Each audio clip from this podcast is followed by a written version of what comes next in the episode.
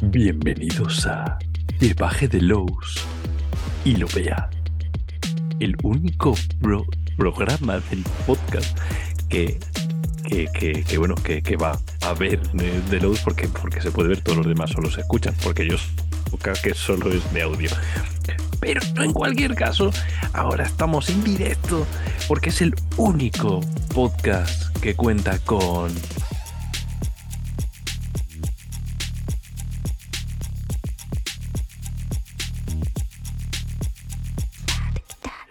Leonero viejo. Que tiene su nombre, pero. ¡Sorpresón! Todos los que estáis escuchando, todos los que habéis estado escuchando esto en audio y no veis el, el, el vídeo, os habéis perdido unos efectos especiales, de- de- pero, pero, pero salvajes, sal- salvajes. O sea, no, no sabéis lo que os habéis perdido. O sea, s- sabéis ahí los, los directos estos de Twitch, todo pasa mil veces mejor. No, no sabéis lo que, no, no sabéis lo que, no, no, no tenéis ni idea. Bueno, eh, David, ¿qué tal? Eh, He esperado a que, a que bebieras para preguntarte. Bien, bien. ¿Qué tal? eh, ¿Cómo estamos?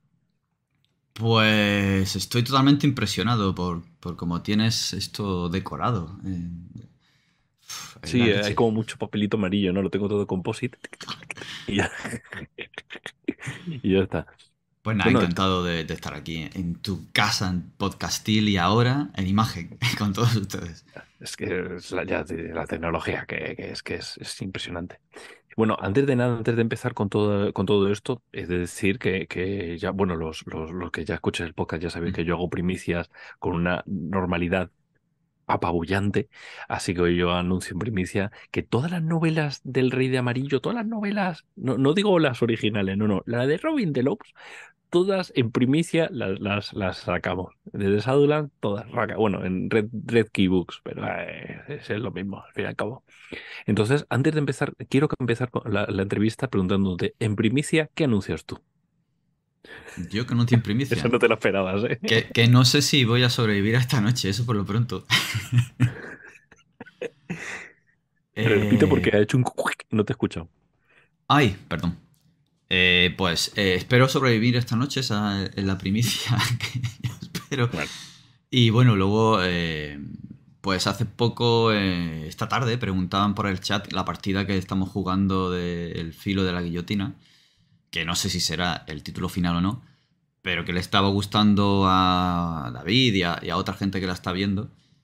Y preguntaba que si va a salir. Y Joaquín ya dijo que por su parte que le está volando un montón y que, y que para adelante. Así que pff, para mí sería una flipada que, que saliera. Y, y si está gustando y según cogiéndole la No, palabra no. a Joaquín, mm, sería una No, primicia. no lo estás entendiendo. Tú aquí lo anuncias en primicia. Y luego ya si sale o no, es cosa de Fran. Pero ya eso es cosa de su úlcera y cosas de él. Tú aquí vienes y anuncias en primicia que el filo de la, de, de la, de la eso, que, que, que ya está, que, que sale mañana. ¿no? Al filo de la ESO también sería ot- otra campaña que hay que tener en cuenta. Eso estaría más en secuelas, ¿no? Sí. Pues mira, sí, cierto. eh, ya tenemos anunciado para el primer cuatrimestre eh, que va a salir el filo de la guillotina eh, en primicia y además con un montón de sorpresas durante la preventa. Así que nada, cual- cualquier pregunta a Fran Valverde, eh, arroba Fran Valverde en el chat podéis hacérsela sin ningún problema. De hecho, debéis. O sea, que yo esperaría a las 3 de la mañana poneros una alarma y a las 3 de la mañana empezar a inundarle tu, tu, tu, tu, con "Oye, Fran, Fran, ¿para cuándo? Tal. O sea, yo creo que es el, es el momento adecuado de, de comentarlo. Eh, eh, para la gente que no sabe quién eres porque vive en otro mundo y solo me escucha a mí, gente un poco rara, cuéntanos quién, quién eres tú y por qué, y por qué estás aquí. Pues bueno, soy una personita. ¿Tampoco te lo esperabas, o qué? Peatón, no sé. eh, se puede definir como un peatón, porque tampoco tengo coche. Así que bueno. Eh, pues nada, soy David Martín, eh, un aficionado y, y amante de los juegos de rol, y bueno, el juego en general, pero el rol siempre es más mejor. eso, eso que duda cabe. Eh, y si le cabe a alguien la duda, yo se la, se la quito rápidamente. los juegos de rol son los más mejor. Y nada, pues eh, gran aficionado, eh, me abrí una cuenta por Twitter para ver si existía el rol en, la- en las redes en un momento dado de mi vida. y encontré con que sí, que había un montón de vida y de hacía muchísimo tiempo. Eh, y justo llegué, ostras, parece que hay una comunidad en Google Plus. Y a la semana Google Plus se fue a la mierda. Y digo, vale, pues entonces no está en Google Plus. Y ahí nació mi investigación, mi periplo rolero. Y bueno, empecé a compartir eh, pues partidas cuando arranqué el canal. Y me metí en el grupo de charlas de Shadowland. Eso llevó a hacer una partida, publicarla también. Y al final una cosa llevó a la otra. Y una serie de maravillosas casualidades hicieron que me dedicara un poquito más en serio a, escribir hasta pues, publicar algunos shadow shots y, La bailarina rota, la aventura que recientemente se ha publicado, o no tan recientemente, pero sí en este año. Es que parece que las cosas que no salido esta semana no son recientes, o sea, es como... Claro, es que... Vivimos, en un mundo ahí como... Que, las cosas... Deja que la gente lo juegue, coño, un añito y es un añito reciente.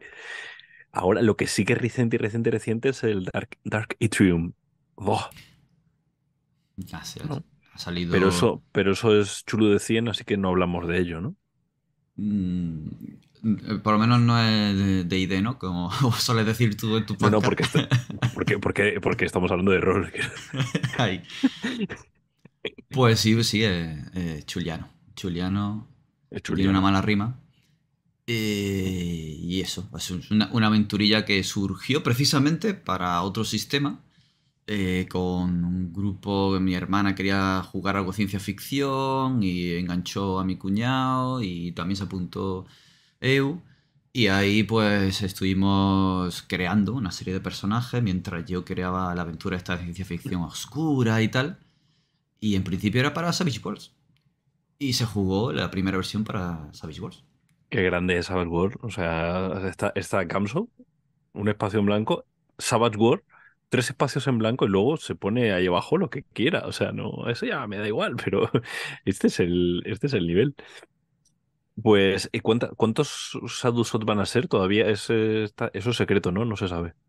Bueno, en tú sigues. En, aquella fue.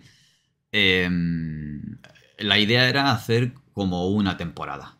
Ellas querían jugar mi hermanas y, y, bueno, quienes se juntaron al final para hacer el grupo querían jugar, pues bueno, como una serie de televisión, que tengamos cada capítulo una aventurilla y luego pues que, haya así como un arco y, un final de sesión y, ya, o sea, de, temporada y ahí se acabe todo.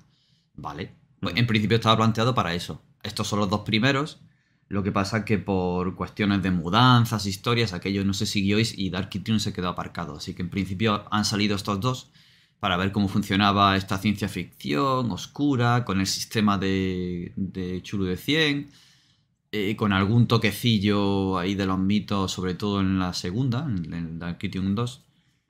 Pero bueno, ideas y esquemas en libretas hay. O sea que si gusta y eso, pues, pues saldrán, saldrán más. ¿Cómo que me, se gusta tú, tú que, que Fran te lo firme? Es, que, no, sabes, no sabes, no sabes, eh, Primero tú las primicias, pero luego además tú, Fran, tú fírmame 8. Y cuando va a pechar por 6 dice, oye, que se me ha ocurrido 12. Y, así tenemos ciclo reino, por ejemplo. Eh, mm, tú, antes de charlas de Sadulas y tal, eh, ¿tú habías escrito algo? ¿Escrito algo para, para rol? ¿O esto es como de repente mm, me, me viene el subidón y empiezo a escribir cosas? Para mí sí. Para. O sea, con la idea de publicarlo, yo, no, me, no, me, veía que, fuera yo a ser capaz de crear algo que, se publicara. Y claro, ya pues desde los 90 largos, finales de los 90, ya escribía yo pues, plan esquema, otras veces me ponía pues, a escribir un, relato que llevaba una idea de aventura, que llevaba un escrito y simplemente pues, me gustaba pues escribiendo. Y, así poco a poco iba haciendo mi, mis aventurillas. Esta, pregunta es muy importante, quiero que, quiero que la pienses bien. Quiero, que esto pienses bien. Eh, uy, me parece que la conexión de internet es, eh, inestable. Voy a ver si dejo aquí eh, bajar el porno y tal. bueno, a ver, quiero que pienses bien esta, esta, esta respuesta. ¿No creías que a alguien le interesara lo que tú querías contar y por eso nunca te pusiste, te propusiste profesionalizarlo? ¿O no te interesó nunca profesionalizarlo hasta hace poco? O sea, es, eh, no lo creía. Sí, no, no, lo creía. Cosa es, nunca he querido profesionalizarlo y otra cosa es, no pensé que valiera para esto, de alguna manera. O sea, al principio no, no lo pensaba. Eh, el valer o no valer, eh, bueno, yo veía que algunas de las ideas o de las aventuras que jugábamos, pues podían tener potencial. Luego, claro, coges algunas de las campañas y aventuras que se vendían por la época, sobre todo los 2000 y que estaban muy molonas algunas, y decías, hostia, yo seré capaz de, escribir así algo para que alguien lo pueda dirigir, no para que lo dirija yo con las cosas que tengo en la cabeza. Y ahí sí, siempre tiene la duda. Eh, hasta que no me puse realmente en serio con una oportunidad que se me lanzó ya un poco más adelante, de estas que, hemos hablado, no mm. me he dado cuenta de lo realmente mm, trabajoso que podía ser, si era capaz o no. hasta que no me he probado no me, no me he sabido capaz. Al principio no mm, dudaba que era capaz, pero no que no confiara en mí, sino como si todavía, pues bueno, me faltan que aprender cosas, me falta probar, practicar. entendía que con la práctica y aprendizaje desde, podía los 90, Desde los 90 tú escribías tus cosas, pero te faltaba... Pero lo escribía para mí. Un esquemita, un párrafo, un relato por aquí, cuatro cositas, no una cosa estructurada y bien perfilada. Y luego, pues claro, esto eh, tiene interés para, mí y, creo que para el grupo que la está jugando, eh, pero ni realidad de que haya Allende los mares, no sé, aquello de contactar con una editorial eh, y, y que le interesara a alguien era como, uy, es un salto muy largo desde donde estoy ahora, aquí en mi casa escribiendo a boli, hasta allí. Claro, yo por ejemplo en ese sentido sí que lo tenía bastante claro. Yo sí quería eh, publicar casi desde el principio, eh, pero es verdad que me veía como quién es esa gente que publica y porque yo tengo que estar en ese eh, Olimpo, por así decirlo, ¿no? O sea, yo sí que lo tengo muy claro que desde el principio yo tuve el pero también sé que nunca ha tenido esa intención, que, es que hace sus campañas, sus campañas para sus colegas y ya está. De hecho, yo hay ciertas partidas que cuando las estoy pensando, estoy organizándolas, estoy diseñándolas, digo, esto es para mis colegas, esto. Claro. Publicar. Y en algunos casos eso luego lleva a, pero, pero, pero no tiene, no, no tiene por qué. O sea, es simplemente un, hay gente que es, así, que es así y ya está. Y ni en mejor ni en peor, es gente y ya está. Eh, algo en concreto, no. Mm, pero, o sea, tener esa, esa, ilusión o esa fantasía de, oh, y si publicar algún día algo de rol con lo que me gusta el rol, pues sería genial. Eso sí, claro, ese, gusanillo yo creo que pica a mucha gente. Para pensar que, oh, esto que he dicho, esto que he escrito, sobre todo hace tanto, eh, sería. No, Mm, no, lo tenía tan claro, eh, lo, que has dicho, mucha distancia. Vale. Eh, eh, tú diriges mucho. Dejémoslo ahí. Tú estás todo, el puto día jugando, todo el puto día dirigiendo, o sea, ¿de, dónde, ¿de dónde sacas el tiempo? O sea, ¿tienes un giratiempo como... ¿Se pueden hacer o está tan cancelada JK Rowling que no se pueden hacer referencias a, Harry Potter? Vamos a pensar que sí. ¿Tienes un giratiempo o no? A ver si hay algún aviso en la retransmisión. No, por ahora no. Seguramente tiene algún algoritmo ahí pendiente. Eh, no, no tengo un giratiempo. Eh, lo que sí que le araño horas a la noche. Eh, y el online me ha permitido mucho, mucho. O sea, yo antes no jugaba online. O sea, llevo jugando online relativamente poco. Pues de tres años para acá, creo yo, que empecé con la cámara que tenía el portátil, el micro que tenían los auriculares, creo que de hecho esto de aquí. Y, y precisamente con la videollamada de Roll20, que se caía muchas veces o que se escuchaba regular. Y, ahí empezamos. Y vi que, coño, pues en los huecos que tengo puedo echarle un ratito o podemos quedar para jugar y, y así, en pequeños ratitos arañando a partir de las 10, 10 y media hasta la hora bruja, un poquito más allá. Eh, arañamos un par de horitas, una hora y media, a veces dos horas y media. Luego Bueno, ahora que- muchas veces están muertos. sí, es verdad. Eh, Es la, la fosa. Me voy a quitar el vídeo porque parece que está habiendo problemas y se me oye un poco así como Robocop. Así que me voy a quitar el vídeo, cada crocker, y así intentamos que vaya un poquito mejor. Que no se me ve el careto. Bueno, tenéis aquí muy bonito el, eh, este fondico que te, has, que te has currado tú, que por cierto me, me encanta. Eh, así que bueno, esperemos que vaya un poquito mejor. Y nada, disculpad la, la cosa esta. No sé muy bien qué está, qué está pasando. Espero que vaya mejor ahora. Em, vale. Eh, ahora que ya sabemos que no tienes un giratiempo, que simplemente lo que haces es que eres accionista de Red Bull, siguiente pregunta. Dice Manu de, fase de mantenimiento, señor Martín, su campaña parece un tren de mercancías desbocado y sin freno. Esa es la pregunta. No, no, la pregunta es, ¿por qué es usted tan popular? Y es una pregunta que parece como una pullita, pero es una muy buena pregunta. Me encanta. ay, no sé si soy tan popular. Mm, La verdad que nunca me, me he creído ni sabido tan popular. O sea, hay, hay mucha gente que sí que es, es tendencia y que tiene un montón de seguidores. Yo creo que quizás estoy viviendo un, un momento ilusionante y, y, pues gracias a pues Shadowlands y redes sociales y publicar algunas cosas sí que estoy más en, en algunos momentos más presente. Pero no me consideraría popular. Lo de cuesta abajo sin frenos, sí, eso puede ser. Pero. ¿Tú sabes qué lo dice? La Pues fosa sí. ahí para abajo. Mm, Sí, Bueno, a, a mí es que me- sí que me parece que, que, que tiene, que, que hay como ciertas expectativas. Cuando tú diriges algo, sí que hay unas expectativas de, de- hay como un, como una, nunca hay garantías, ¿no? O sea, quiero decir, yo puedo sacar el mejor juego del universo y luego al día siguiente sacar un truño como un castillo. No, no hay, no hay ninguna garantía, pero sí hay unas expectativas eh, en tu persona. Mm, eh, No sé si a lo mejor es una visión contaminada porque estoy muy cerca de Shadowlands y tal cual, pero, pero yo sí lo, yo sí lo pienso. No a nivel de que te paren por la calle y se froten contra tu pierna, pero sí que hay un, sí que hay una cierta fama, ¿no? O sea, eh, de- dejando de que quedar en casa.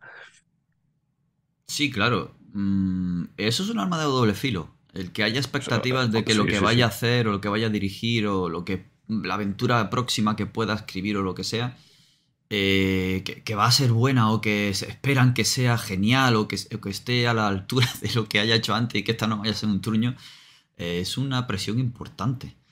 Eh, a veces me pongo delante mm, intentando quitarme ciertas pues, opiniones y expectativas que por un lado te, te, pues, te, te levantan, ¿no? Te Te, suben una nube de, ostras, pues la gente confía en mí. Y, y por otro lado es, ostras, y si la cago, Eh, no quiero eh, mermar esas expectativas, no quiero decepcionarles. O sea que por un lado estás ahí como en el filo de la navaja. Y, pero eh, prefiero mirar el, lado positivo y ya te digo, deshacerme de esa parte y saber que tanta gente confía en mí o cuando se sienta a mesa conmigo o cuando lanzo una partida pues, en la Netcon o en alguna otra jornada y veo que se me llena en poco tiempo, es como, ostras. No, no, no lo hubiera pensado nunca. Y, y mi vida online es que son dos años. No, no- dos años, dos años y medio. Eh, lo que es bueno, un poquito antes del confinamiento online. y la explosión del confinamiento, a- que claro, ahí estuve metido en todas partes. Pero los otros años online son como los años perros, que cuentan por siete. O sea, que al final eh, tu nombre va sonando, te, te alías con mucha gente y tal. Voy a hacerte la típica pregunta esta que cuando se levanta alguien en una presentación y te dice, tengo más que una pregunta, una reflexión, ¿no? Esa- que, por cierto, si eres de los que hace eso, que sepas que, que, los autores nos reímos de vosotros. o sea, ese tipo de preguntas no deberíais hacerlas. Pero yo sí lo voy a hacer, porque, porque me sale de ahí. Y básicamente es como una amalgama de varias de las preguntas que te, que te han hecho.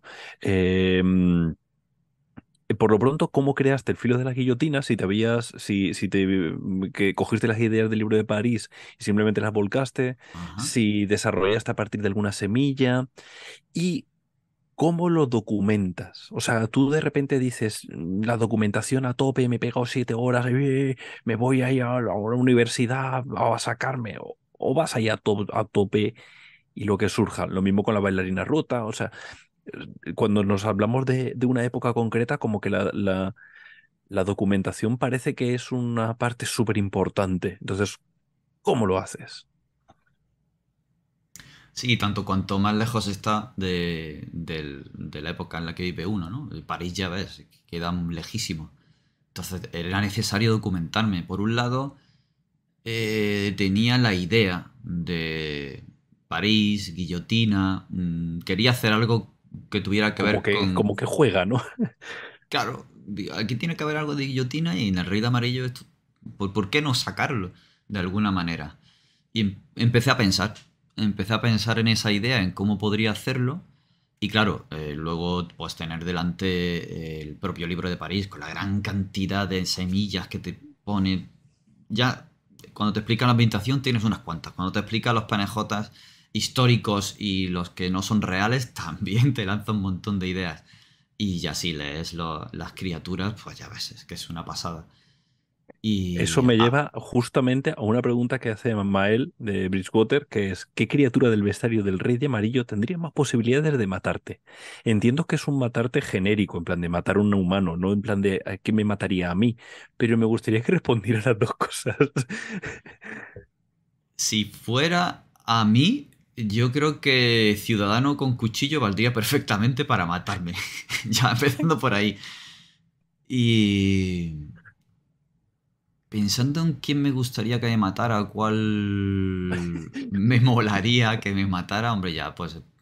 Para, pues, el Rey Amarillo, que apunto a todo lo alto que aparezcan. sus hijas, ¿no? Ahí que vengan tus, las hijas del Rey de Amarillo y que te den ahí una buena leche. Yo creo que ahí. Que vengan los tres y me monten una fiesta. vale. Venga, total, ya, ya puesto. Sí, ves, tú sigues sumando. Sí, lo máximo va a ser dos cartitas de, de conmoción. Sí, es verdad que hay uno que mm, es como un espíritu de fe fatal que se hace pasar por viva y que puede consumirte poco a poco. Y eso puede jugar un montón con la psique, lo que es real, lo que no, lo, sobrenatural de un personaje en concreto. Y también puede ser muy interesante. Que además esa criatura, eh, spoiler alert, eh, sale... Eh, es que no sé si... Ya, ya, puerto, ya lo que lo he dicho. lo, de siempre, o sea, os quitéis los cacos de la, la, la durante 15 segundos. Pero en la, en, la aventura que se va a regalar con la preventa de, mm, de las guerras, sale esa criatura. No digo más, que ya con el spoiler ya, ya, ya, ya, va fino ese spoiler. Pero, pero que, lo, que creo que es esa, porque a lo mejor estás hablando tú de otra criatura, pero creo, creo que es esa la misma que dices tú. Sí, yo creo que, que, va por ahí. Esa de a, orillas del Sena. Eh, exactamente. Que, la trabaja Pedro utilizando esa criatura o inspirado en esa criatura y, y, sale ahí una aventurita corta muy, muy sugerente. Sí, la verdad es que tiene ahí como su, su matiz para cuando quiero, sobre todo para, para campañas un poquito más largas, ¿no? En, las que la, mm, la, parte sobrenatural la quiero dejar, porque yo soy muy de, coger un trozo de carne y tirártelo a la cara, ¿no? Pero hay otros directores que prefieren ir más poquito a poco, eh, ahondando en el mundillo, organizando ahí un poquito, y los spoilers déjaselos a Fran, dice. Eh, sí, bueno, a ver, no vamos a hablar aquí de Stranger Things, por favor. El capítulo 4 lo vamos a dejar tranquilo. Pero sí es verdad que, que, que, acompaña de la mano de los jugadores al mundo sobrenatural de una manera muy sutil, muy, muy sugerente. Y yo creo que, puede estar guay. Eh, hablando de matar. Veis que yo soy como muy orgánico, ¿no? O sea, yo, yo enlazo las preguntas con una facilidad. Hablando de matar, me pregunta Panzaman en Twitter que qué virtudes y defectos le ves al sistema de combate en el Rey de Amarillo. Bueno, eh, la principal virtud mm, creo que es que quita toda la parte engorrosa de, de, gestión de turnos, puntos, gasto al enfrentarte a una criatura, poniendo mucho más foco en la investigación y en la historia resolviéndolo de una manera muy elegante y muy rápida con una tirada por cada eh, miembro del grupo y mirando las consecuencias que pueda tener en forma de cartas y, de desgaste con el pagar el precio. Y, yo creo que, ese, punto fuerte es poder resolverlo todos de una manera además que cada uno puede aportar la forma en la que lo hace con un toquecito de color o narrativo y tal. Mm. Y se resuelve con una tiradita cada uno. Y. Y el hecho de elegir un objetivo para lo que ese combate, esa lucha, eh, quiere sacar de ella, eh, me mola bastante. Porque muchas veces te puedes meter en un farragoso combate sin saber exactamente mm, qué es lo que espera el grupo o qué quiere el grupo realmente. Si es partirse la cara o quiere conseguir el objeto que está detrás o quiere capturar o quiere tal. Y con esto, de una manera muy molona y con unas pocas, vamos, una tirada por cada uno, te lo resuelve. Ese es su punto, punto fuerte. El punto débil, pues si eh, está jugando un grupo que le mola un poco más la táctica en el juego, pues puede que le falte por pues, la gestión de puntos o pues yo le apunto a la cabeza y eso me da tanto, en fin, la Mm. parte que sería más táctica. Que creo que no Hombre, casa tiene tanto una con el parte tono, táctica. pero Sí, tiene una parte táctica en el, en el, de hecho en el, en el manual te dice, esto no se lo explicas a los jugadores, si ellos te lo piden ya hablas. Y hay una manera de abordar este de, una manera táctica de, vale, yo me quedo fuera del combate, por lo tanto voy a dar un menos uno, pero hago tal, tal, tal, tal, tal. Venga, pues entonces se resuelve de esta manera. Y sí que eh, eh, eso a grupos que, que, que gustan de, de esa parte más táctica, les, les cede ese, ese punto. Hmm, Pero es verdad que, que, que es el, el, el- entre comillas, defecto, ¿no? Quiero decir, lo que hace es que cambia el foco. De repente el combate tiene la misma intensidad en tiempo, porque el tiempo es súper importante cuando estamos jugando al rol. Si yo tengo un combate que, me- que dura 10 horas, eh, eh, pero se resuelve en 10 minutos de, de partida, ¿por qué no voy a hacer lo mismo con una conversación? Que a lo mejor una conversación dura 10 horas, pero en 10 minutos lo resolvemos. Y creo que el Rey de Amarillo lo que intenta es gestionarlo de esa manera, ¿no? Intenta gestionar de, eh, el, aquí el, el peso va a otro lado. La- va en cómo tu personaje va modificándose, por eso todo se resuelve con cartas. Yo, para, para mí, esa sería el- la, la virtud. O sea, lo que, lo que mu- mucha gente lo ve como un defecto, yo lo veo como una virtud porque lo que te hace es que te encajone en un estilo de juego. Y eso yo lo veo como una virtud. Es verdad que yo me flipo mucho con Robin Delos. Yo, como defecto, lo que veo es eh, que no puedes pegarle un tiro a tu compañero. O sea, es- eso es lo peor que puede. Que eso, yo no vi, no concibo a esos terroristas sin poder meterle un tiro en la nuca a tu, a tu compi de, de- de toda la vida, quiero decir. Entonces, eso es lo que a mí me saca. Y ya sé que estoy contestando yo también, pero porque en mi podcast y hago lo que me sale de ahí. Vale. Eh, dice, por ejemplo, Leyenda de, de Rick Verso nos pregunta que cómo puede ofrecernos una experiencia más enriquecedora respecto al rastro de Churro. Lo cual ya como pregunta me parece que ya está. Pero bueno, vamos a ver qué contestas. ostras, más enriquecedora, claro, ¿en qué sentido? Porque hay quien encuentra Claro, yo, un lo dejaría, a yo lo nivel dejaría en. y otro a nivel Claro, yo, de, yo lo de dejaría en, oye, ¿cómo lo modifica? Y te tú gestiona. Porque lo demás enriquecedora me parece un poco como más enriquecedora para mí, pero para ti no tiene por qué. Pero en qué lo Eso modifica y, y- y- qué tipo de, de- de experiencia diferente, no más enriquecedora, diferente te puede dar. Yo tengo un podcast de 45 minutos, creo que es hablando sobre esto, o sea que te dejo a ti.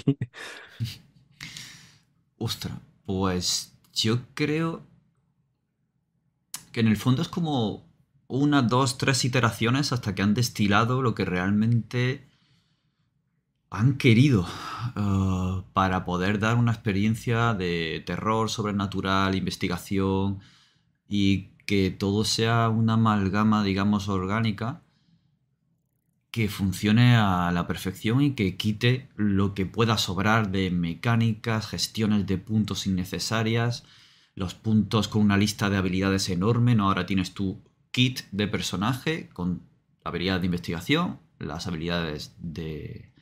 eh, las habilidades generales y con los impulsos gestionas esos esfuerzos, esos momentos especiales en los que vas a dar el todo por el todo y vas a obtener algo más con, con el uso de habilidades de investigación. Eso simplifica mucho y aporta bastante a la hora de sentarte, crear el personaje y ponerte a jugar.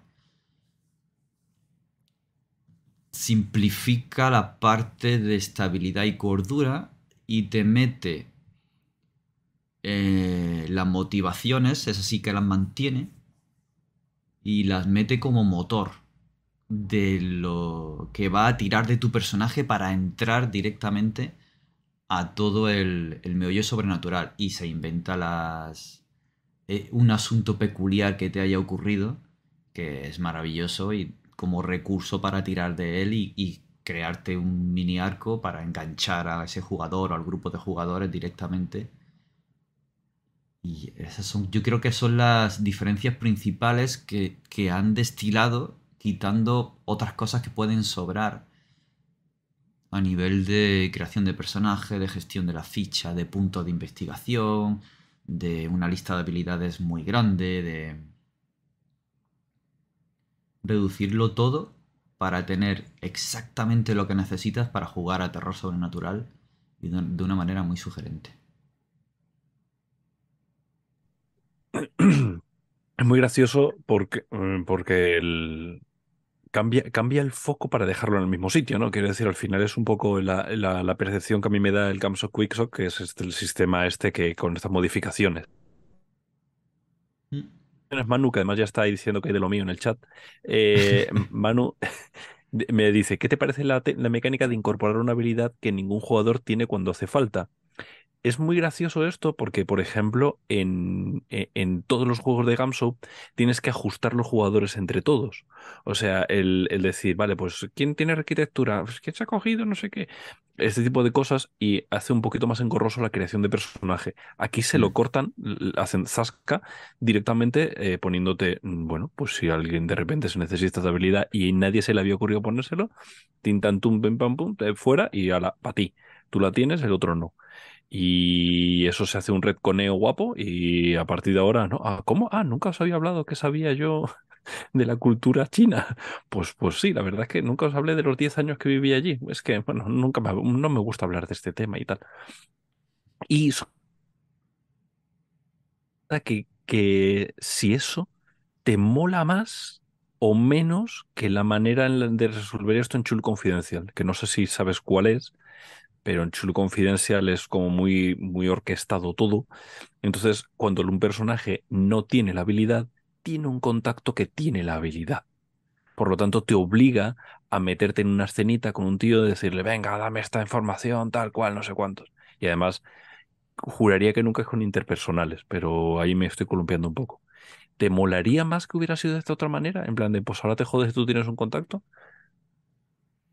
Yo creo que aún así se puede traer al rey de amarillo y hacer. Ya, ya, pero ya estamos. Eso ya hablamos de, hackear. Eso estamos hablando ya de Si hay alguien que le mola, que lo traiga. Exactamente. A mí creo que va de la mano de la ambientación. O sea, en Chulo Confidencial, pues eh, puedes contactar a alguien por, yo qué sé, teléfono o hablar con él. en fin, creo que pega mucho más con el tema de pues soy un detective tal en este tono y voy a hablar con un contacto y tengo esa escena para conseguir esta, esta información. Aquí como lo importante es el grupo de estudiantes, además que vienen de, pueden venir de cualquier parte del mundo, aunque la premisa es que sean norteamericanos, pero pueden ser extranjeros de cualquier parte y pueden tener, pues eso, misterios de, de como has dicho, a ver, nunca os he contado cuando yo estuve dos veranos en la granja de mi tío Tom, allí en, en Nebraska, y bueno, de repente sabe de algo que tiene que ver con, con agricultura o una habilidad que no tenían en ese momento. Yo creo que eso le pega más al Rey de Amarillo a nivel de, de tono y de ambientación que tener que andar eh, por París con las grandes distancias que hay y, o en carruaje buscando a alguien y yendo, pues, esto quiero puedes saber, un académico de la universidad, venga, otra vez vamos a la universidad, otra escena y vuelta donde estamos, no sé, para ahorrar tiempos eh, del mundo de juego, creo que, que me mola bastante el utilizarlo de esa manera en el Rey de Amarillo. Hombre, y sobre todo hablando de París, pero nos vamos a las guerras y es que no tiene sentido De hecho, me mola mucho en las guerras que la habilidad de preparación ha sido sustituida por la de. No me acuerdo cómo se llamaba, la de buscar cosas, la de. Scrouching o algo así. El conseguidor. Algo así de conseguidor o. El conseguidor. el señor que vaya y te trapichea y dice: Pues que me he traído aquí una vaquilla, ¿no? Eh, claro, porque estamos hablando en un entorno en el cual no puedes tú de repente decir, pues me levanto, cojo un carruaje, me voy a tal, estás en una trinchera y lo que tienes es lo que tienes. Y, y cuidadito al dormirte, que a lo mejor tienes menos al despertarte. Y entonces, claro, ahí sí que tiene mucho más sentido hacerlo así. Pero yo creo que al final lo que hace es otra vez modificar el foco. O sea, al final de repente mm. te dice, pero si es que, a ver, si el foco está en cómo los personajes van a interactuar con lo que les ocurre, ¿qué más da cómo consiguen lo que les ocurre? Si, realmente todas las mecánicas están para, para impactar en eso. Eh, no es lo mismo en Chulo Confidencial. En Chulo, en Chulo Confidencial, que queda como raro, ¿no? Decir Chulo Confidencial. Pero en, eh, en Chulo Confidencial o Confidencial, como se pronuncie, em, como es un máster y un jugador, las maneras de desarrollarlo siempre deberían ser una conversación y es mucho mm. más divertido si esa conversación va con una voz externa y no es lo de eh, Master, yo ¿cómo, sé, no, no, no, vale, pues si lo sabes, te le dice tal libro, te acuerdas que tal, que no sé, ah, vale, sí, es verdad, es más divertido lo otro. Entonces al final son mecánicas más engorrosas, pero que ayudan al desarrollo de una partida uno con uno. Dice, mm, pregunta Manu que si en las guerras hay una mecánica para conseguir una vaquilla. Por supuesto. o sea, eh, de hecho, eh, anuncio en primicia que va a salir una campaña que va a ser la película de la vaquilla. No sé si la habéis visto, pero es, es maravillosa. Sí. Esa película es una, es una, es gloria bendita. Y por supuesto que eso tú le metes el rey de amarillo y, es, es, es, si es que encaja hasta por fechas, quiere, decir, eh, por supuesto. Manu, por supuesto. En, primicia te lo digo. ¿Se te ha ocurrido eh, coger el... o sea, a mí, por ejemplo, cuando yo veo las guerras, no me apetece cambiarle nada. Yo siempre que cojo cualquier juego digo, esto vale, vale, esto lo hago mío, cambiándole tal, no sé qué. Pero cuando juego las guerras es como, es tan maleable que no, no tengo ganas de cambiarle nada, de decirle, eh, quito esto. Que... ¿A ti se te ocurre algo? ¿A ti, a ti te apetece alguna cosa de decir, ojalá tuviera tal? No, no me falta nada, la verdad. Porque yo creo que con las guerras abarcan tanto el, la típica eh, partida que pudiera jugar en, mediante una, eh, durante una guerra de, este calibre a nivel mundial en el teatro europeo. Con, pues bueno, tenemos quien haya visto cine bélico o series bélicas, seguro que se le ocurren un montón de cosas que podrían ir en un juego de este tipo y las guerras te lo ofrece. Pero además le mete toda la guerra, eh, la parte sobrenatural de la guerra y esta eh, parte de guerra extraña que es mezcla lo sobrenatural con... Y lo hace tan bien, lo, lo ofrece todo y lo encaja todo tan bien que no... No veo algo que me falte. O sea, no hay algo. O sea, es como, no quiero tocar nada porque es que así está ya maravilloso. No me falta nada, no me sobra nada. No sé, me, me ha gustado como lo he dicho. Así está ya maravilloso. sí, está ya. Punto, ya ¿Por, qué, esta pregunta? Porque Iker Sander nos preguntaba por Telegram que si se podría jugar las guerras eh, con ambientación sci-fi eh, con conflictos entre naves espaciales en sistemas distantes. Yo digo, ah. Iker, ¿para qué? Es verdad que eh, diciendo eso es como, uff, espérate, que a mí la película de Horizonte Final me hace muchos ojitos. Y de repente dices, ah, Iker, anda, ya has tocado ahí algo que. Pero es verdad que sería como otro escenario, ¿no? Que sería un escenario muy guay. Eh, a lo final mola un huevo. Horizonte final es, una, muy es una puta partida. Claro, claro. Bueno, sí, es, es muy. Bueno, Dark Triune estará va, por ahí un poco, ¿no? Pero, pero para mí, Horizonte Final a mí me, me reventó mucho la cabeza porque era, un, era ciencia ficción pura y de repente era fantasía y terror puro y es como, pero ¿y esta maravilla de dónde ha salido? Mm. Eh, y, creo que, bien leyéndole la pregunta de Iker, es como, uff, espérate un momento, que un escenario de un futuro distante dentro del Rey de Amarillo, eso es para anunciar en primicia, también te digo. Sí, sí. Y además, en ese sentido, sí que sería muy de dejar bien las modificaciones que hace las guerras a las reglas base de París. No lo sé, habría que analizarlo un poco, que lo quieras a porque tal y como lo mm. expresa ahí, que era lo mejor es más The Spanks que Horizonte Final. No, no lo sé, no lo sé. Es que, claro, ahí habría que ver si lo que busca Iker es tener combate entre naves o no. Que creo que Iker que lo quiere todo. Ahora que bueno, soy que se ha ido.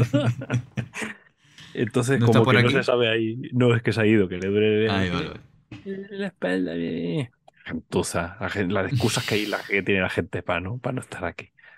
Sin vergüenzas. A ver, llevar un entorno de ciencia ficción mola. Sí, La verdad que mola un huevo. Ahora, quizá hacer demasiado hincapié en el tema bélico es como en los escenarios que plantea en las guerras de estar en un submarino o estar en un buque de mm. estos tan eh, extraños que incluso la última clase puede incluso andar por tierra Ah. y ceñirte a una partida que sea solo combate naval. Bueno, pero no, sé si rompe un poco el tono eh, de que ya no había una investigación, no habría una bomba que va a estallar dentro del barco y tienes que intentar solucionar algo, sino que sería una batalla.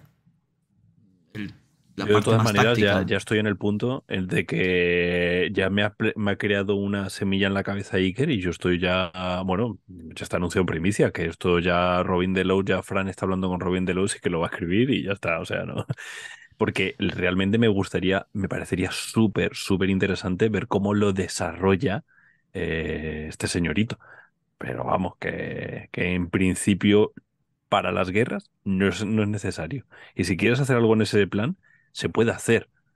Quiero decir, eh, metes ahí aviones de una cosa así más o menos ahí eh, ciencia ficción y a tomar por culo. Mm. Hombre, ahí con movida de ciencia ficción, el rey de amarillo, el tema de lo sobrenatural, con todas las movidas de la ciencia ficción, de, mm, lo que es cambiar una lo que es la conciencia de alguien de un cuerpo a otro. ¿no? Que, pues, eso, Te pueden meter ahí en movida estilo marinera. Sí, transhumanismo ahí guapo. Ahí, se hay, hay, cosas, cosas muy, muy, muy gores que se podrían hacer, pero sería un escenario diferente. O sea, no sería coger las guerras y hackearlo. Que, se, todo se puede hacer, ¿no? Pero que no, no, no siento la, la, el impulso. Igual que a lo mejor con París digo, pues mira, me lo llevo a otro lado y tal no es algo que me pasa con las guerras. Las guerras es como que, tiene una idiosincrasia tan propia que, es que no apetece. Es que no, es que mm. cacanene, no, no muevan nada. Mm. Bueno, para eh. contactar con Robin de Laos, eh, si Robin no lo tiene muy claro, ya hemos visto cómo le ponen los pezones de duro a Hanrahan cuando le enseñan las cosas que hace Shadowland. Así que no sé si habéis visto esa foto. Eh, no sé si la, si la colgaron, pero vamos. que sí, que eh, Han y Robin hablen entre ellos y se pongan porque, que sí, porque ya saben lo, que hay aquí. De hecho, hay un par de campañas, hay una campaña, creo que, eh, que es solo en las guerras, no sé si es en las guerras o, es en todas los, eh, o, si es en todos los, las cuatro secciones, pero hay una campaña de Han en el, en el Rey de Amarillo que tiene pintaca. O sea, es gente, es gente, gente buena esta. Mm. Gente buena. Y tanto. Eh, una pregunta sobre, sobre cómo organizas tú tus partidas, ya por volver así un poco que se me, había dejado de lado diciendo esta la encajo en algún lado y no me ah, cuadra. y, lo de la, ¿Cómo, cómo calculas la, documentación que tanto he dicho? Sí, dime, dime, perdona. Sí, bueno, eso, ya, ya que estamos, volvemos a lo de la documentación. ¿Cómo te documentas y cómo calculas la duración de tus aventuras? Pregunta Fran Valverde, que es para un amigo, dice. Sí, que cada, cada sesión de, de la guillotina me pregunta, ¿pero cuánto va a durar esto? Siempre. Vale, pues... mm, es muy complicado de calcularlo. A veces, pues, eh, intentas... Tantas escenas puede durar tal. Y un combate puede durar cual. Y luego le metemos un... Y puede ser tal. Pero claro, luego se gustan con un PNJ o están discutiendo cómo encajar las, eh, las pistas que han conseguido y pues se pueden pegar 15 minutos y alargar una escena que a lo mejor en 5 o 10 uno tiene en la cabeza que podría resolverse y te metes en 15 o 20 por el- la discusión del grupo, por cualquier cosa que surge o una propuesta loca de uno y dices, te la compro. Y, se alarga, a veces se alarga pero más o menos dando para un one shot de 3-4 horas, es decir, una sesión de 3-4 horas que plantees 3-4 escenas dejando que roleen o un par de escenas con un combate en otro tipo de sistema, no en el Rey de Amarillo, eh, te pueden más o menos servir para que esto pueda durar 3, 4 horas. Pero ya te digo, es todo muy loco. Nunca, nunca sabes exactamente qué es lo que va, qué es lo que va a durar. A la hora de escribir la aventura, ¿cuánto duraría? No me lo planteo. Yo mm, me pongo a sacar la idea, diseñarla, pensar en ello, busco información, me intento sumergir, un- una parte de la documentación que encuentras te parece una idea genial para meterla en esta, no, no cuadra, pues te la guardas para otra, otras sí encajan y, y a veces pues dices tú, si me pongo a pensar en que tengo que hacer una aventura que dure cuatro horas, esto es chulísimo y este giro que hay aquí para que no entra. Entonces, a la hora de escribir o diseñar una aventura, normalmente no me meto tanto en cuánto dura, sino en cómo puede molar y, y que puede estar bien que esté presente para que la aventura sea mejor. Ahí sí. Documentación. Que te olvidas de nuevo. Documentación. Documentación. La documentación eh, es un pozo. Me cuesta gestionarla a veces. Porque empiezo el hipeo y empiezo, por ejemplo, con el de la guillotina, que creo que la pregunta iba por ahí. Eh, empiezo a meterme en el París. eh, algunos de los de los eventos que ya te ofrece el Rey de Amarillo, cosas extrañas que han ocurrido, o los personajes, las criaturas, te invitan a tirar de ese hilo o a basar una, un pequeño arco en esa criatura o en esa idea. Y, pues por ejemplo, quería que estuviera presente lo de las guillotinas. Me puse a informarme de cómo se utilizaba la pena de muerte en París eh, durante esa época, porque la guillotina se ha utilizado hasta hace nada. Creo que la última fue en los años 70 y eso es antes de ayer. es como, hostias, había guillotina hasta los años 70, vale. Eh, estos parisinos están locos. Aquí había garrote vil hasta hace relativamente Eh, poco. Y, eso. y Virgen Santa, que si te pones ahí a comparar, dices, hostias, dame un poquito de guillotina y. Claro, es eso. eh, estamos en, en los tiempos que corren ahora y es que era muy bruto todo hasta hace nada. Y es como ha habido como una evolución. Bueno, ya, eh, que me pierdo. Eh, y claro, encuentras los datos de el verdugo de guillotina que tiene mayor reputación de todos los tiempos, que tiene una libreta en la que iba apuntando todas y cada una de las personas, sus medidas, la hora y cómo fue lo de la guillotina. Y hay una libreta guardada en una de las, no sé si la Biblioteca Nacional o eh, allí en París, de este señor. Y son... Le quedó una para completar las 300, me parece que fueron. Madre. Y las casi 300 eh, muertes por guillotina de fulano de copas. Y un tío recto, mm, cuadriculado, profesional en lo suyo. o sea, una cosa. Y, y tiene una foto y una cara de loco y digo, este tío lo tengo que meter. Eh, y, y hay una escena en la que se puede eh, tener contacto con este hombre para dar unas pistas que ayudan.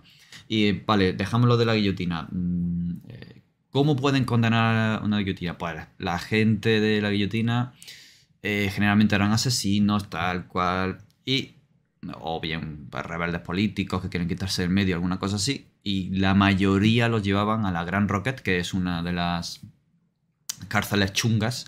Estaban la pequeña y la grande, la grande era la chunga, y viene descrita en, El Rey de Amarillo París. Entonces, entre lo que venía a París, la relación que encontré con los presos que iban a ser guillotinados, pues ahí empecé a tirar.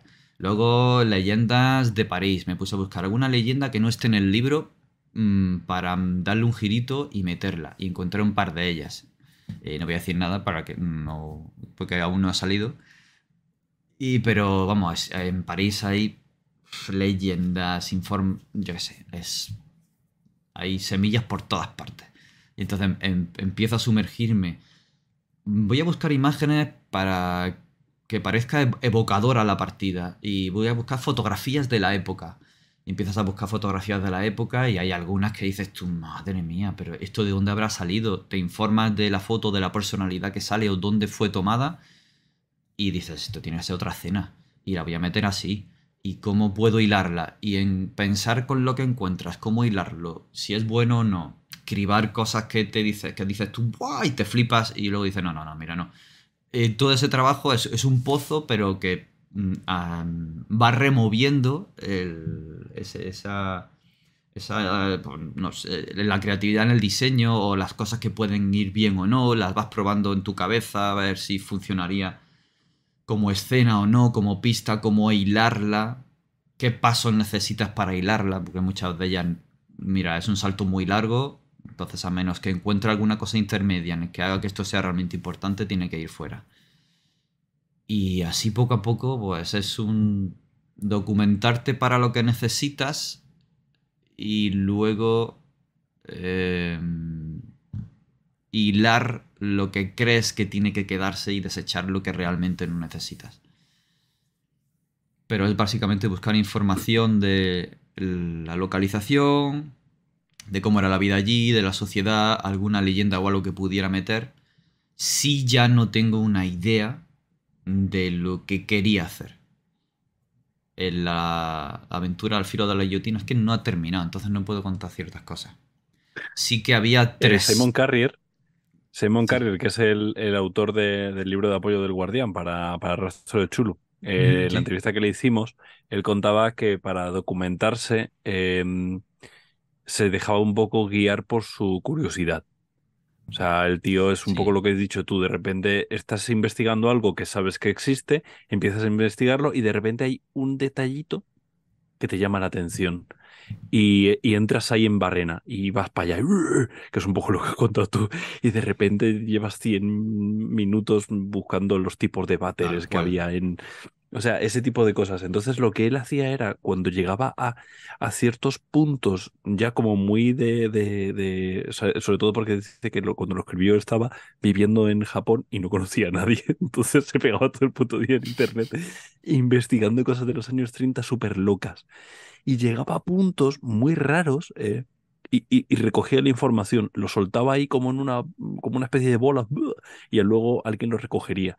Porque es esa información rara de cojones que cuando te llega te, te, te den ping y te salta. Esa información es la que tú quieres recoger.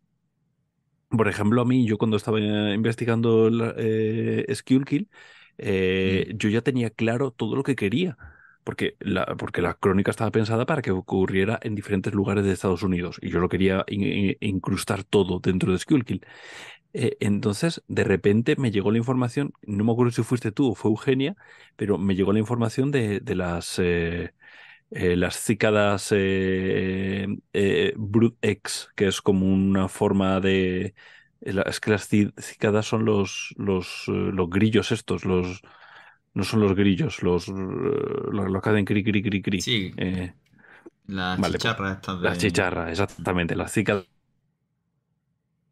Y, y, es muy loco, es que es muy loco porque hay, una, hay un tipo de, de, cigarra que cada 17 años creo que es, eclosiona y e, explota el suelo y ocurre en el condado de Schuylkill. Y es como, ¿pero qué? ¿Qué puñetas y de repente me di cuenta y ya era de noche y yo estaba, pero llevo tres horas mirando chicharras.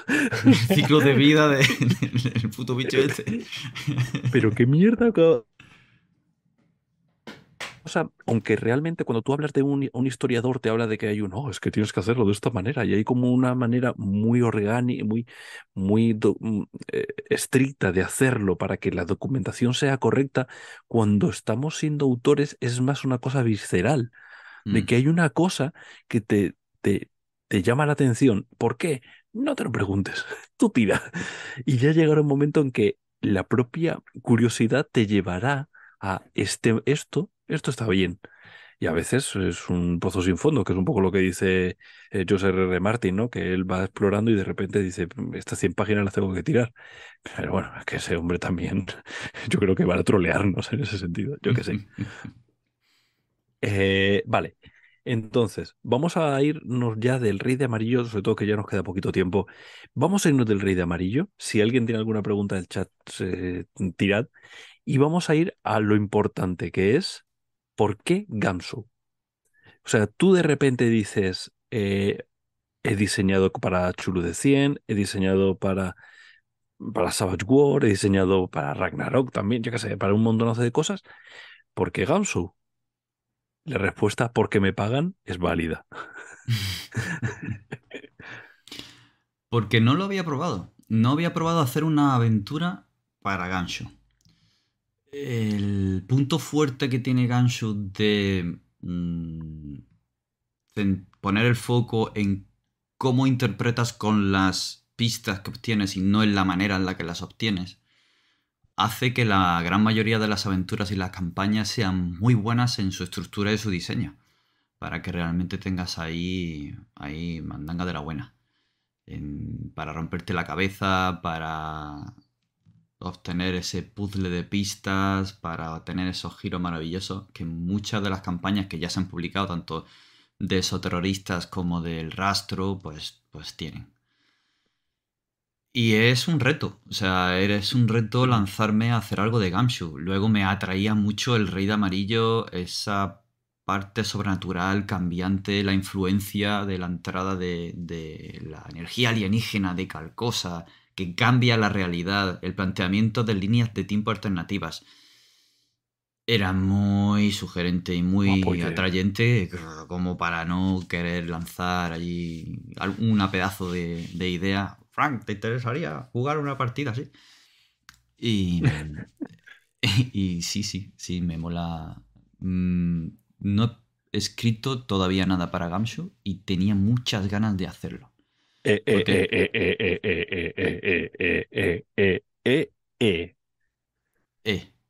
¿Qué pasa con el libro del horror incesante?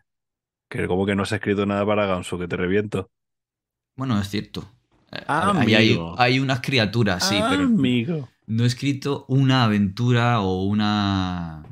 O sea, sí, una aventura o campaña para, para Ganshu. Eso sí que no. Perdona que lo que has escrito estaba en colaboración conmigo, así que eso es lo mejor que has hecho en tu vida. La verdad que fue un guante que surgió por Santi. Santi fue, ¿no? No me acuerdo En quién fue, Twitter, pero Un, tal Santi. eh, sí, es Santi que está en el grupo. Eh, y, Santi Campillo la guitarra, que dicen. Eh, ¿no? y creo que soltó Lo ahí un tweet y poco después recibí el mensaje tuyo por Telegram, una especie de no hay huevos, y ahí que nos pusimos Sí, creo que fue algo desarrollar así. esa... Para que no lo sepa, eh, en la campaña de, de preventa de la, de- del libro del horror incesante eh, salían unas, unas eh, criaturas escritas por, por David y otras escritas por mí. Lo que mucha gente no sabe es que yo elegía la criatura, generaba una premisa inicial y se la pasaba. No, yo elegí una criatura, te daba la premisa, tú generabas la premisa respecto a esa criatura y yo escribía eh, la, la, la- la criatura respecto a la premisa que tú escribías respecto a la ilustración que yo elegía. ¿No? Sí, era algo así. Sí, sí. Era Era una como mierda un, un ping-pong. Tan, tan, tan, tan. Y ahora a ver qué haces con esto. Joder, fue un Te- te- te ejercicio está maravilloso Eugenia de... Está en plan de, Dios, te has olvidado. bu". Ahora me lo dirá, ahora me lo dirá. Pero bueno, ella no puede decir mucho de que se le olvidan cosas porque la- tiene, Pero ¿cómo os la tiráis? Pero, pero... tiene una especial habilidad para inventarse nombres y olvidarse de los nombres de la gente que es maravillosa. Yo me río un montón. Y Eh, pues eso, Fue- fue- fue muy para mí fue ¿eh? genial, porque. Fue muy Coño, Álvaro, yo te llevo siguiendo desde que cayó en mis manos el fin del mundo. Y O sea, que eres tú el que... yo soy el de la linterna por las noches en tu ventana. el que te viene a dormir. Tenías mis dudas, pero... Y joder, yo pues, primero mm, hacer esa, leer cosas tuyas, eh, mm, poder leer Squill Kill, eh, escucharte hablar de Gamshu, eh, charlar contigo, hablar contigo por Telegram, hacer estas criaturas juntos, estar aquí hablando contigo. Para mí est- est- estoy pues, pues flipando, flipando y, y nervioso ya, porque ya, pero coño te para habías mí. olvidado. Ya, ya, ya, ya. Pero esto, esto a la tumba, que te lo llevas, ¿eh? O sea, el troleo que te voy a hacer con esta mierda no te lo puedes ni esperar. No me lo vas a Ahora, perdonar co- nunca, ¿no? Coge unas cuantas cartas de conmoción. Coge, coge, que no has cogido muchas. Esto es una mancha en el expediente. Toma. Pero vamos, pero, pero a, toda la- a, a- a saco. Y de aquí viene la siguiente pregunta, que es, la ha hecho un tal Álvaro Loman, que no sabemos quién es, que es, ¿cuál es tu juego favorito de Gamsu y por qué es eso terroristas? Porque... Hostias, es que eso terrorista mola un montón. Eso terrorista mola un montón. Em, Además, ha sido mi primera toma de contacto con Gamshu eh, ahí a tope. Eh, conocerlo, la manera en la que está también escrito, que es claro mm, y, y podemos decir conciso. No eh, llega Robin Delos y te dice esto es lo que hay. Y en estas páginas. Y, ya está.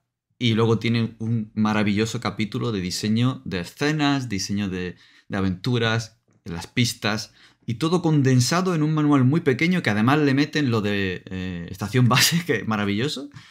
Y Eso es genial. Con Hanrahan, que lo hizo Hanrahan. Que lo hizo Hanrahan para la segunda edición. Y tienes ese manual, me lancé a jugarlo con, eh, con historias de Más allá del velo, de cero, que, que fue una colaboración con Shadowlands eh, eh, al principio, principio del todo. Eh, no nos conocíamos mucho, pero ya me habían visto jugar, le había dirigido un- una partida a Frank.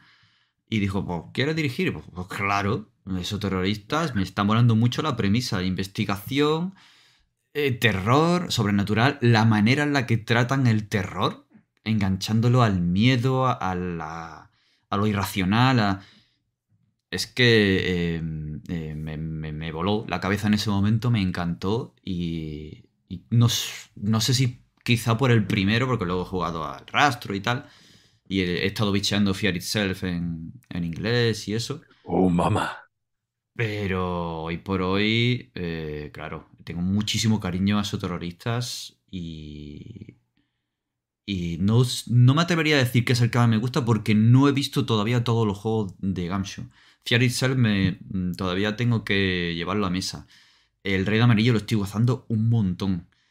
Em, eh, pues no he visto tampoco nada de Ashen Stars ni ninguna de las otras cosas que salieron eh, en los y tengo muchas ganas también de ver cómo tratar la fantasía con este Swords of the, Swords of the Serpentine que la ha espada de la salido serpentina. Yo es que soy muy de, de- de- de decir todo en español.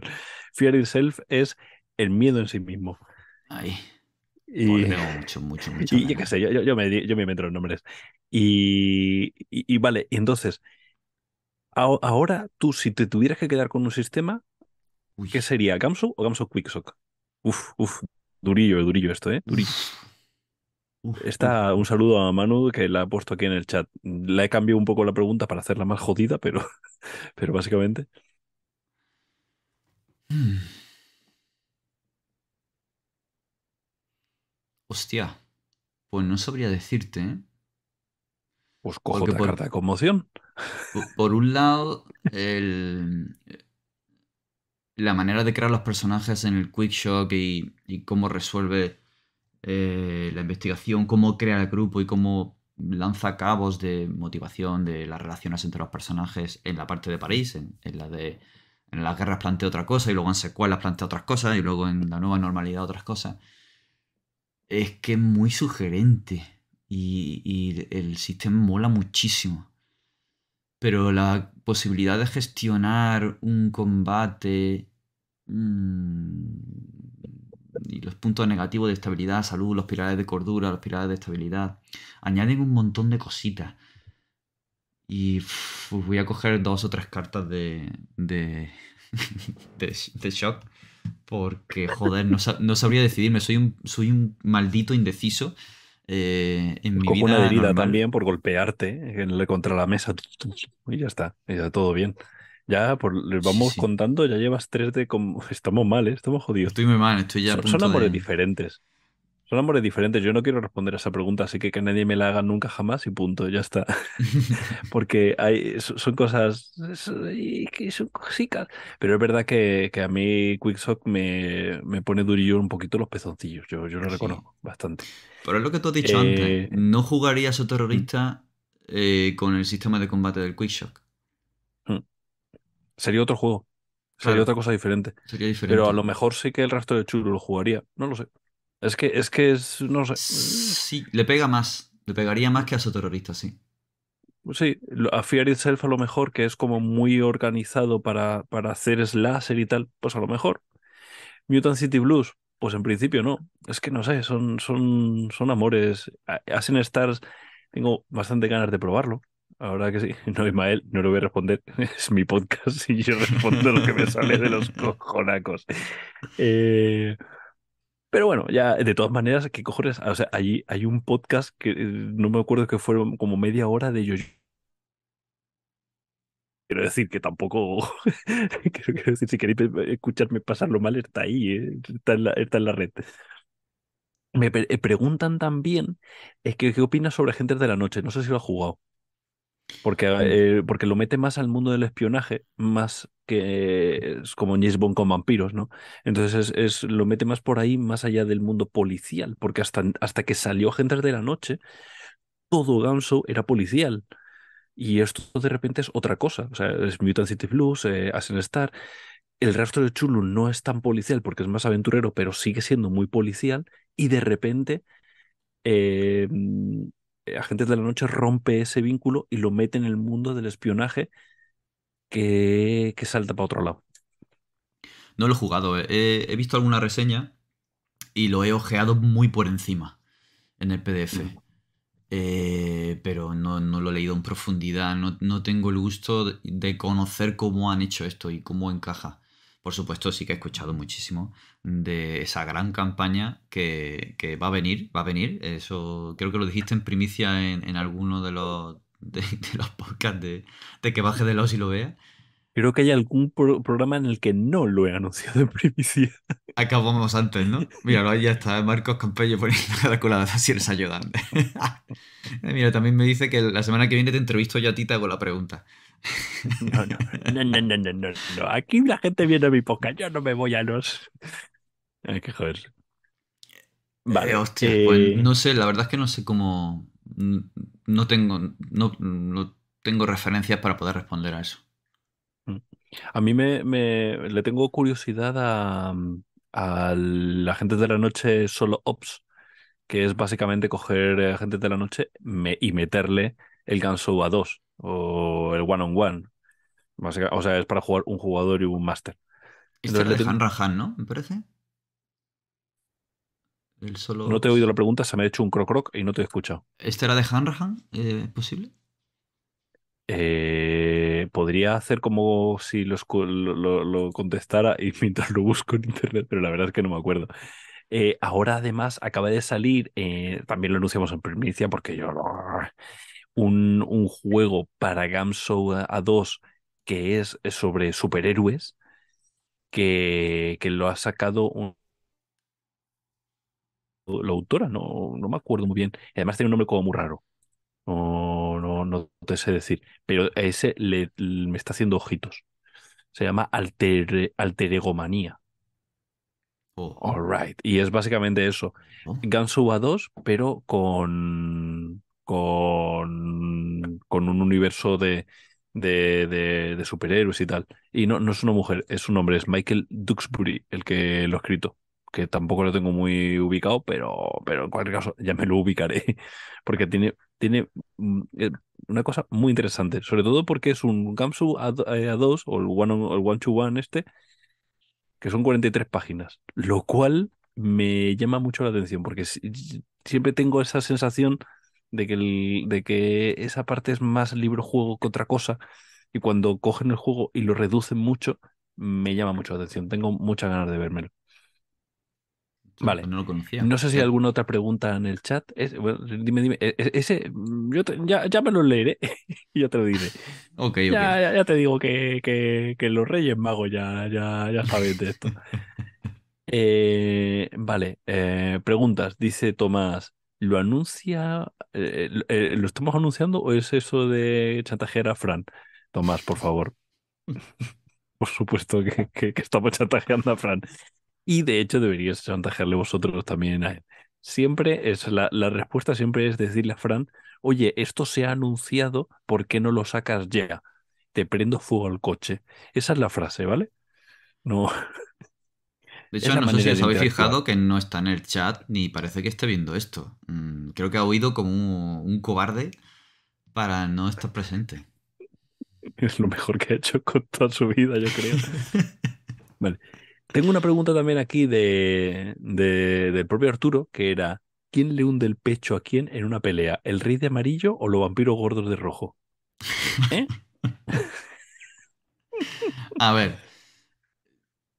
Si el rey de amarillo puede alterar la realidad, por muy fuertes que sean los vampiros de rojo, Yo creo que aquí siempre la respuesta es quién es el guionista, ¿no? O sea, eso lo decía eh, Stan Lee, decía, ¿quién gana de Superman contra... Ah, no decía, decía Stan Lee, ¿quién es el guionista? ¿Quién, quién es el guionista? Da, da igual, ¿es, la, es, la, es el cómic de, de Hulk? Pues gana Hulk. ¿Es el cómic de es el, gana Spider-Man? Ya está, no, no, no tienes otra. Aquí yo creo que la respuesta es, ¿quién, que, eh, ¿está el rey, de, el rey de amarillo está de espaldas? Porque si son los, los vampiros los que pueden llegar al rey de amarillo y susurrarle algo, a tomar por culo, ya han ganado ellos. Pero si les ve, de- les, les ve llegar de lejos, los vampiros no, no tienen nada que hacer. Al final esa es la respuesta. Pero eh, hay vampiros, empieza a haber vampiros en París porque el rey de amarillo influencia todo. Entonces, ¿qué fue antes, el huevo o la gallina? Ujú. Y, y de todas maneras, si tenemos ya el rey de amarillo y puede crear vampiros, eso significa que estamos anunciando en primicia a agentes de la noche Drácula Dossier. Guiño, guiño, codazo, codazo. Yo lo veo, claro. Yo, yo creo que se responde solo, ¿no? No deberíamos hacer nada más. Se matan los dos en combate épico, dice Eugenia. También es otra opción, pero a, a base de, Y con de sangre, las como cartas de, de herida, obviamente. En fin, pues nada, no sé si hay alguna otra cosa que quieras ahí contar. Ahora eso, ahora que ya estás más calentico, nos anuncias algo en primicia que vas a sacar. De hecho, tengo otra pregunta que es peor aún. Tengo otra pregunta que es peor aún. Es si hay un juego que haya salido en 2022 que no ha salido en español, un juego que tú vas a anunciar en primicia que sacas a dura. Que no Uno, haya es que. Es claro, un juego que vaya a traer Ah. Shadowlands a, a español. Ostras. ¿Mm? ¿Mm? ¿Pero un juego Gamshu o...? No, no, un juego lo que te salga. eh, Un juego, bueno, o en 2022, digamos en los últimos cinco años, que haya salido eh, relativamente pronto. Ostras, si es que casi todo lo que me he enterado, porque no, no, no sé todo lo que se ha publicado por ahí, allí en los mares, eh, lo he visto por aquí. Ah, Qué cobarde eres. es Coge tu otra- carta. No se me ocurre ahora mismo ninguno. Se me ocurren campañas que me gustaría ver y se me ocurren eh, Pues alguna aventura que sí me gustaría ver, pero ya la hemos Venga, comentado. campaña, El campaña, Drácula Dossier me campaña. encantaría verlo y jugarlo. De hecho, ya lo he comentado en el, en el chat de, de Shadowlands y ya me- casi me han salido una mesa de juego. Solo una. Solo En una. fin. Eh, Eh, yo, yo lo tengo claro, para mí sería Feng Shui 2. Que es de Robin Delos, pero que no es Ganso. Yo, ojo, yo lo anuncio en primicia ahora que lo sacamos esto, pero como Dios. Yo es que jugué mucho a, Feng Shui y me pareció súper divertido. O sea, eh, de hecho, a día de hoy a lo mejor Feng Shui está un poquito de capa caída por, porque molan mil millones este, eh, Savage War, pero Feng Shui 2 es que le tengo ganazas a ese, entonces lo, lo sacamos en primicia y ya está. Y tú dices que el Drácula Dossier. Venga, No ese to- Sí que me gustaría ver más. juegos de rol de cosas que no se han hecho. Por ejemplo, por la Pues flipada y la nostalgia, un juego de rol de los Caballeros Zodíacos, pues me gustaría jugarlo. Ya está. Ah. Lo mismo no tiene mucho recorrido, pero no sé. Eh, Yo era súper fan y me gustaría hacerme mi caballero con mi armadura y fliparme en una partidilla. Eso sí. Pues eso estaría guay, sí. Sí, de hecho creo que es, creo que hay algún juego fan, me suena que hay el de, de Dragon, igual que de Dragon Ball y tal, eh, yo creo que había por ahí algo. Salieron cosillas. Igual que de StarCraft. De Oficial StarCraft me lo haría muchísimo jugarlo. Pues sí, la verdad es que sí. Vale, última pregunta que nos hace Tomás y ya, ya chapamos esto, que, que ya te he robado hora y media. El Rey de Amarillo se ha centrado en Europa Occidental, porque habla de París, pero bueno, realmente mm, sí es verdad que incluso las guerras está como muy occidentalizado. ¿Cómo crees que funcionaría esta ambientación en otros entornos como el mundo árabe o la China del siglo XIX? Ostras, la China del siglo XIX. Uf. Pues casi que me llama más que, que el árabe. Con todo mi respeto. Eso tiene que ser un grigay ahí tremendo. Bueno, a- Cuadraría esto es muchísimo, ¿eh? O sea, Tomás, ¿qué es lo que estás diciendo? ¿Que quieres hacer un, un escenario para...? que lo está haciendo, dice. Ah, Yo le anuncio en primicia que lo está haciendo. que lo está haciendo. Y, eh, ya, ya eh, Fran, mándale contrato a Tomás porque ya está haciendo el escenario árabe y el escenario eh, de Asia en China. Fran, Fran, mándamelo a mí, que ya, ya te lo firmo yo. Que, que Tomás está muy ocupado escribiéndolo. Ostras, pues estaría muy chulo. La verdad es que utilizar el Rey de Amarillo como motor para que todo lo sobrenatural venga de todo el tema de las mil y una noches, los Dijin árabes, tan traicioneros y todo ese fondo de las leyendas de las dunas, de... Uf, hostia. Mm, Puede ser muy distinto y Eh, muy eh, sugerente. Estáis viendo, los que, los que no estáis escuchando esto, estáis viendo en directo eh, lo que es David eh, con cara de, de hype absoluto. De, pero ¿y esto por qué no se ha hecho ya? Pero, pero, pero. Estaría muy guay, sí, sí, sí, sí. Si es que al final Tomás tiene buenas ideas, ha llegado tarde, pero, pero ha llegado pisando ¿Y fuerte. cómo llega? Llega tarde y cómo llega. Y en la Eh, joder. China. Y en aquella Ahora es cuando dice, China, perdona, es que estaba, escribiendo, ¿sabes?, sobre la China del siglo XIX y por eso he llegado tarde. En la China, con, con todo el folclore y los mitos que tienen allí, te lo metes con el tema de, de todas las revoluciones últimas que iba a haber. El cómo ajusticiaban a la gente también. y, un montón de movidas. Y el rey de amarillo te lo sacas. Y se caga en el ritmo, ¿no? Vamos. Eh, Y, y además, como nos vamos a Asia, podemos hacer algo que no, no recuerdo quién fue el que lo puso en, en, en el chat de Telegram, que es unir el rey de amarillo con humor amarillo. Ya, ya con esto. Alguien lo puso. ¿Cómo sería? Ostras, pues sería un poco como las guerras, pero dándole una vueltecita. un grupo de gente intentando Pero- sobrevivir.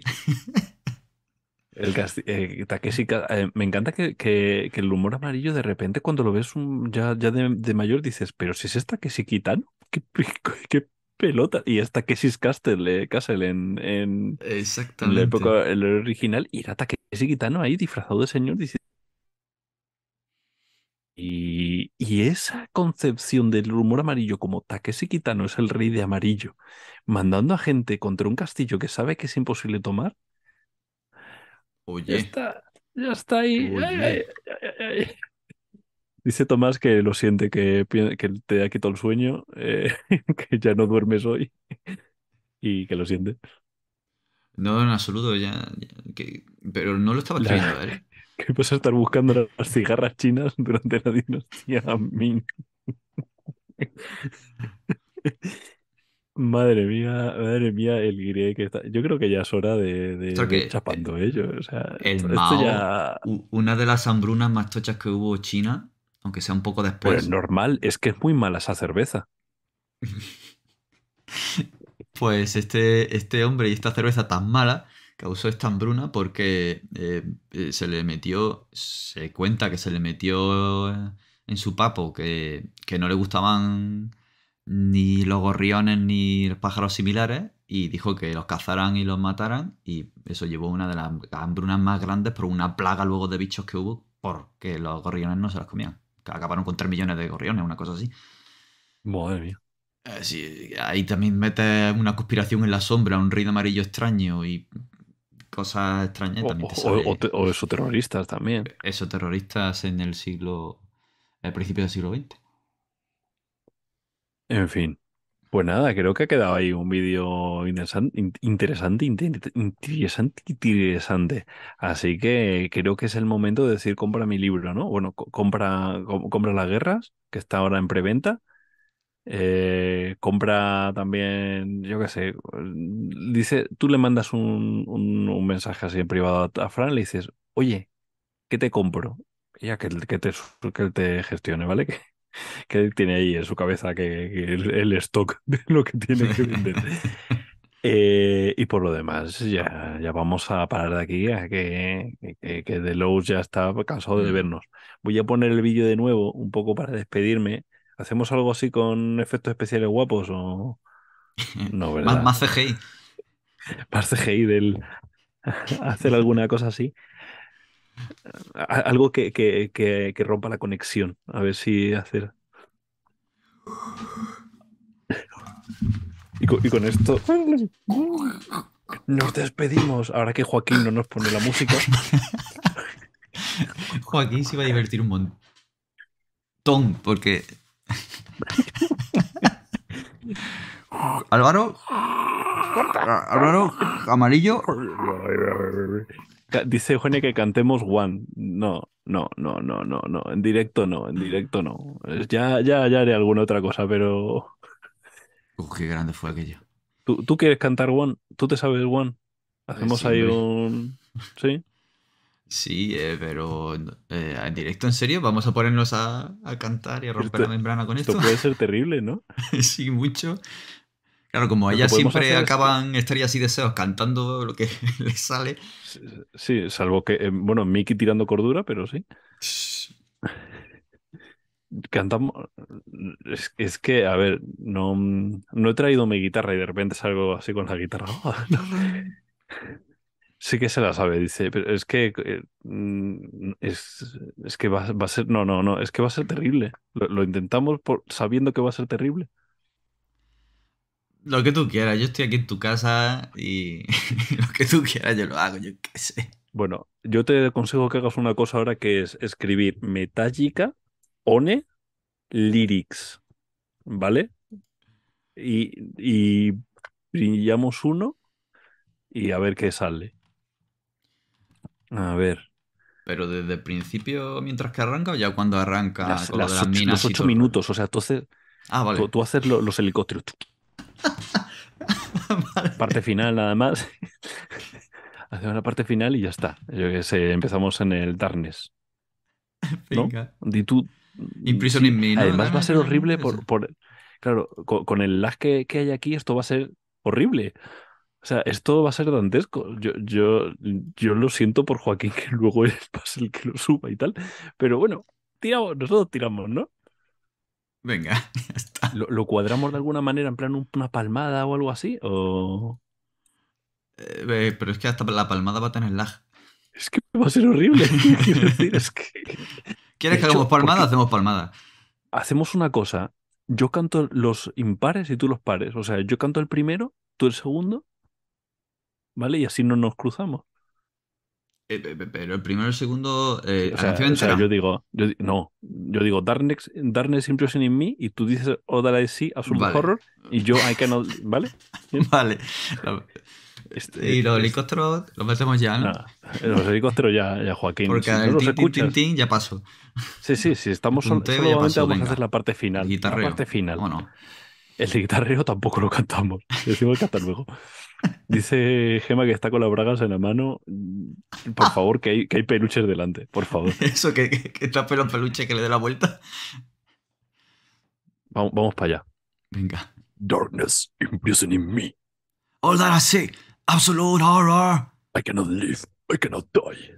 Trouble myself, body my holding there. Ahora, ahora es el guitarrero. Eh, son los dos, ¿no?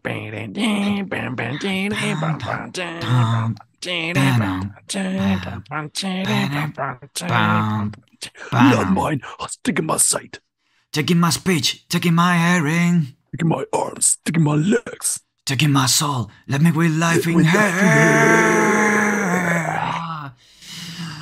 Y ya estaría. Ya. ya, ya, ya si no se ha roto la membrana con esto, ya no se rompe jamás. Así que, ahora, Me ha soltado Oh, una alerta de, de Metallica que dice que después de Napster vamos nosotros. o antes, ya ya han parado con Napster, dice que ya, total. Total. Pues venga, muchas gracias Venga, a todos. gente. Un abrazo. Y hasta ahora y venga, hasta luego, a pasarlo bien.